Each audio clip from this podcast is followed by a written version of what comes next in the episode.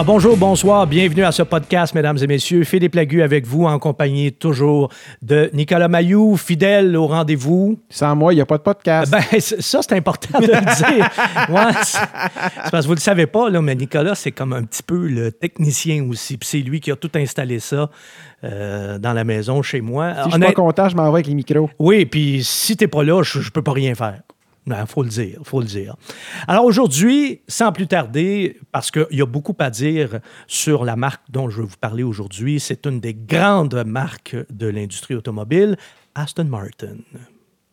On connaît tous Aston Martin, la célèbre marque anglaise, marque mythique aussi, et le mot est vraiment approprié ici parce que s'il existait un panthéon de l'automobile, Aston Martin en ferait assurément partie. Hein. Comme la plupart des grandes marques, Aston Martin a aussi une longue histoire derrière elle. Elle a été créée euh, en 1913 et elle fait donc partie d'un cercle assez restreint qui est celui des constructeurs centenaires. Et pour vous situer un peu, ben, on dit souvent des Aston Martin que ce sont les Ferrari anglaises. On est donc à l'échelon supérieur du haut de gamme, une coche au-dessus de Jaguar, par exemple. Aston Martin a donc été euh, créé en 1913, euh, c'est ce que je vous disais tantôt, par Lionel Martin, d'où le nom Martin, et Robert Bamford. Le nom de la marque provient donc du nom d'un de ses deux fondateurs, M. Martin, qui est à l'origine d'ailleurs le seul maître à bord. Et Aston, ça vient de la course d'Aston Clinton, qui est une course que Lionel Martin va remporter en 1914. D'ailleurs, à l'origine, Lionel Martin veut concurrencer Bugatti, ce qui est très ambitieux parce que Bugatti est déjà une marque très prestigieuse qui fait des voitures très luxueuses, mais aussi des sportives, qui sont en fait des voitures de course là, à peine modifiées pour un usage routier. Le problème, c'est que les déboires financiers vont être récurrents dans l'histoire mouvementée d'Aston Martin. D'ailleurs, la marque passe à un cheveu de disparaître après la Première Guerre mondiale, mais elle va être sauvée de justesse par un mécène, un vicomte polonais qui décide, lui, de sauver Aston Martin. Elle va quand même être mise en liquidation en 1925, hein, finalement. Mais heureusement, heureusement, elle va trouver un repreneur l'année suivante pour être ensuite vendu en 1947 à David Brown. Et là, on arrive à un moment intéressant parce que David Brown, c'est lui qui possède la marque Lagonda à l'époque. Il va fusionner ça avec Aston Martin. D'ailleurs, la compagnie va s'appeler Aston Martin Lagonda. Et quelles sont les initiales de David Brown? David Brown. Ah, DB. Et voilà. Deux. Ah, DB7, 9, 3, 2, voilà. Ah. Deux lettres qui vont identifier tous les modèles de la marque pour les décennies à venir. Ce sont d'ailleurs euh, les plus belles pages de l'histoire d'Aston Martin qui vont s'écrire sous la direction de David Brown. Alors, M. Brown, justement, va déménager l'entreprise à Newport Pagnell, un petit village anglais auquel Aston Martin va donner une notoriété planétaire, comme euh, Ferrari l'a fait un peu pour Maranello, par exemple. Et comme Ferrari et d'autres constructeurs de voitures sport, Aston Martin va aussi utiliser la course automobile pour essayer d'asseoir son, prestige.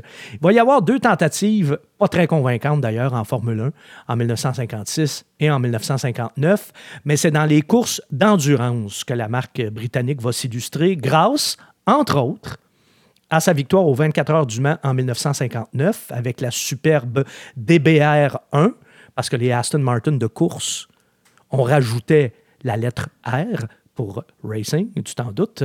Alors, euh, la DBR1, qui gagne les 24 heures du Mans en 1959, elle est pilotée par Carroll Shelby. Rien de moins. Rien de moins. Donc, euh, un pilote texan et un pilote britannique, Roy Salvadori. Et c'est cette même voiture qui s'est vendue plus de 22 millions de dollars US à un des encans du concours d'élégance de Pebble Beach cette année. Alors, quand même, 22 millions la voiture qui a gagné les 24 heures du Mans, la DBR1, en 1959, là, aux mains de Carroll Shelby et Roy Salvadori. Du côté des voitures de route, la DB1 devient la première Aston Martin de l'ère euh, David Brown. C'est un roadster à deux places qui va être produit à seulement 15 exemplaires. La production va augmenter avec la DB2, qui fait ses débuts en 1950. C'est la première Aston Martin à moteur 6 cylindres. Et là, production qui augmente quand même de façon significative. 15 exemplaires la DB1, 411 exemplaires la DB2. Ah! Et la DB2 est conçue en partie, et là tu vas voir, comme on dit souvent dans nos podcasts, que tout est dans tout. oui. La DB2 va être conçue en partie par l'ingénieur Walter Owen Bentley. Ah ben tiens donc. Ah ben voilà, fondateur de la marque du même nom. Bentley, il faut le dire, a vendu sa propre marque à Rolls-Royce et ensuite, il est allé travailler chez Lagonda et Lagonda qui est la propriété de David Brown. David Brown qui, qui rachète Aston Martin, donc on le disait, tout est dans tout, mais c'est la DB4 qui va permettre à Aston Martin de passer à un autre niveau. Comme la DB2, on l'a fait dessiner en Italie. C'est euh, Carrozzeria Touring euh, qui va dessiner la DB4. Mais la DB2, euh, oui, était dessinée en Italie, mais elle était construite par Mulliner, qui est un célèbre carrossier anglais qui a fait aussi des Rolls-Royce et des Bentley. Mais la DB4, elle, va être la première Aston Martin assemblée à Newport Pagnell à l'usine d'Aston Martin. Et c'est avec ce modèle-là que Touring va utiliser aussi son fameux procédé, le super leggera, qu'on pourrait traduire par super légère, et et dont le but est évidemment d'alléger la voiture en utilisant notamment l'aluminium. La DB4 va être la première à dépasser le cap des 1000 exemplaires. Pense-y, là, c'est pas beaucoup. Là. Non, c'est pas beaucoup. C'est vraiment pas beaucoup. là. Aujourd'hui, Ferrari construit 8 8000 voitures par année. Et c'est- un des constructeurs qui en fabri- fabrique le moins. Lamborghini, je pense qu'ils sont à peu près à 4000. Et là, on est à 1000 en- avec la DB4. On va en construire exactement, en fait, 1200. Et ça, ça inclut les célèbres Zagato, qui sont devenus aujourd'hui le Saint Graal des Aston Martin pour les, les collectionneurs, les plus recherchés, les plus chers. Sauf que la plus célèbre, sur le strict plan de la notoriété, c'est la DB5.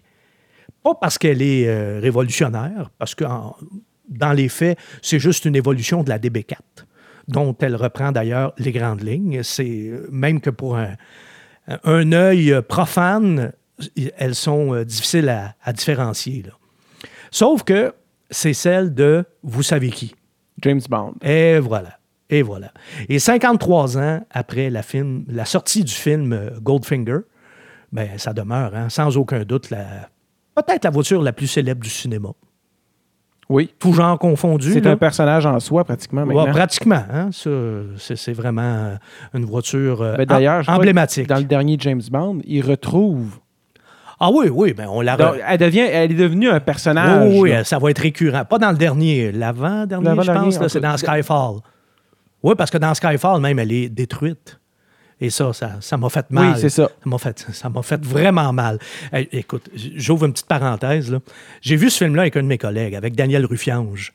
Et écoute, je te dirais que le, moment du film là, où, qui nous a ébranlé le plus, c'est quand elle se fait démolir. Hein, ça prend bien juste deux chroniqueurs automobiles pour, Ouais, euh, pour pleurer sur pour- un char. Presque, presque. Oui, oui, c'était- on était catastrophés. Ça, ça nous faisait mal, là, vraiment. Mais euh, même si c'est une voiture emblématique, euh, la DB5 va avoir une carrière assez courte, hein, seulement deux ans. 1963 en 1965 exactement, mais elle va être suivie de la DB6, qui est elle-même une évolution des deux modèles précédents. Sauf que la production, elle, va doubler. Là, on le voit l'impact. Les gens en veulent. Ah oui, oui. Alors, on passe de, de 1021 exemplaires en tout pour la DB5 et on atteint presque 2000 avec la DB6. On va, on va en produire exactement 1967. Et parallèlement à la DB6, va apparaître en 1967 la DBS. Puis encore une fois, c'est James Bond qui va avoir recours à ses services dans le film Au service secret de Sa Majesté, mais c'est surtout un des modèles les plus importants de l'histoire d'Aston Martin. D'abord, parce qu'elle a été dessinée à l'interne par William Towns, et elle marque vraiment une rupture de style avec celles qui l'ont précédée, avec les DB4, DB5, DB6. Le design est beaucoup plus moderne, puis il va contribuer beaucoup à la longévité exceptionnelle de la DBS 22 ans. Il faut dire qu'en cours de route, elle va changer de nom à quelques reprises. La DBS va devenir DBS V8 quand elle reçoit son premier moteur à 8 cylindres, tu t'en doutes. Et elle va ensuite s'appeler tout simplement V8. Bon, ici, il faut préciser que la marque anglaise, après 25 ans de relative stabilité, change à nouveau de main en 1972. Parce que David Brown est plus capable de rembourser ses créanciers, puis il est forcé de vendre.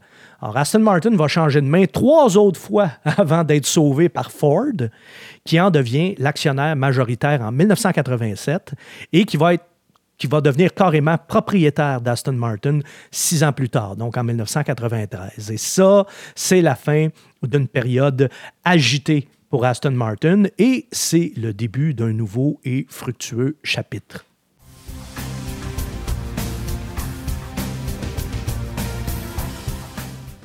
Alors, grâce à Ford, on a pu investir dans le développement d'un nouveau modèle et la Virage devient en 1988 le premier nouveau modèle d'Aston Martin depuis 20 ans.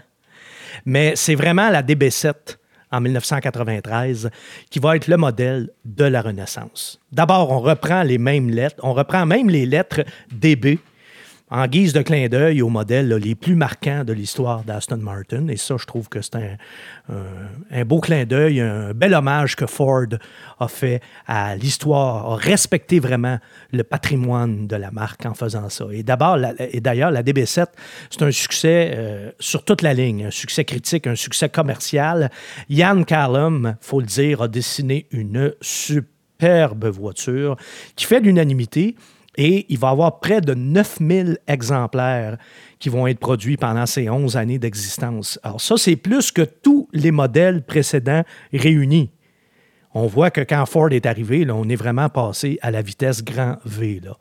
Il va avoir une version Vantage de la DB7 qui va être la première Aston Martin à recevoir un V12. La DB7 va aussi mettre la table pour les Aston Martin du 21e siècle, qui encore aujourd'hui s'en inspire. C'est vraiment un dessin là, qui, a été d'une importance euh, capitale dans l'histoire euh, d'Aston Martin.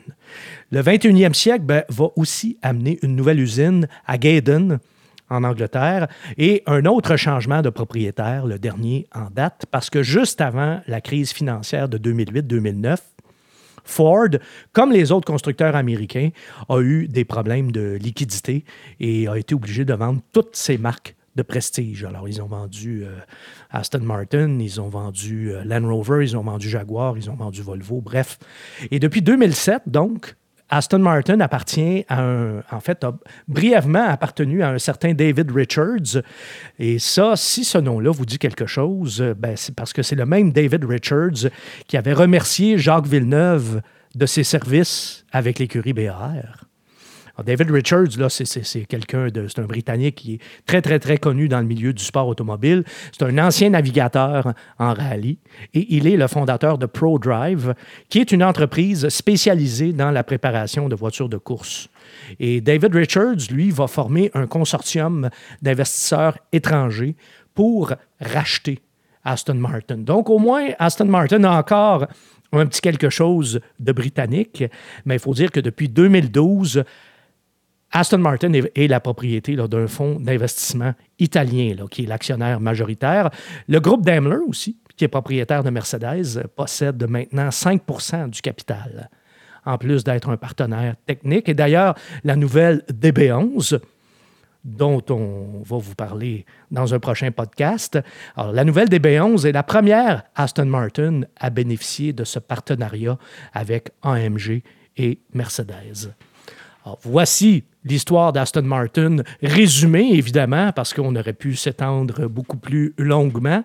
Et encore une fois, quand vous allez lire l'article sur, euh, sur l'essai de la DB11, parce que j'ai eu le privilège de la conduire, ben, à ce moment-là, si vous écoutez le podcast qu'on vient de faire au préalable, ben, encore une fois, vous allez être en mesure de mieux saisir l'ADN d'Aston Martin, puisque vous en connaissez maintenant les grandes lignes de sa grande histoire.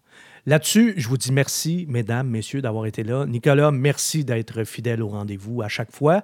Et je vous invite déjà à notre prochain podcast. Salut. Salut, Nicolas.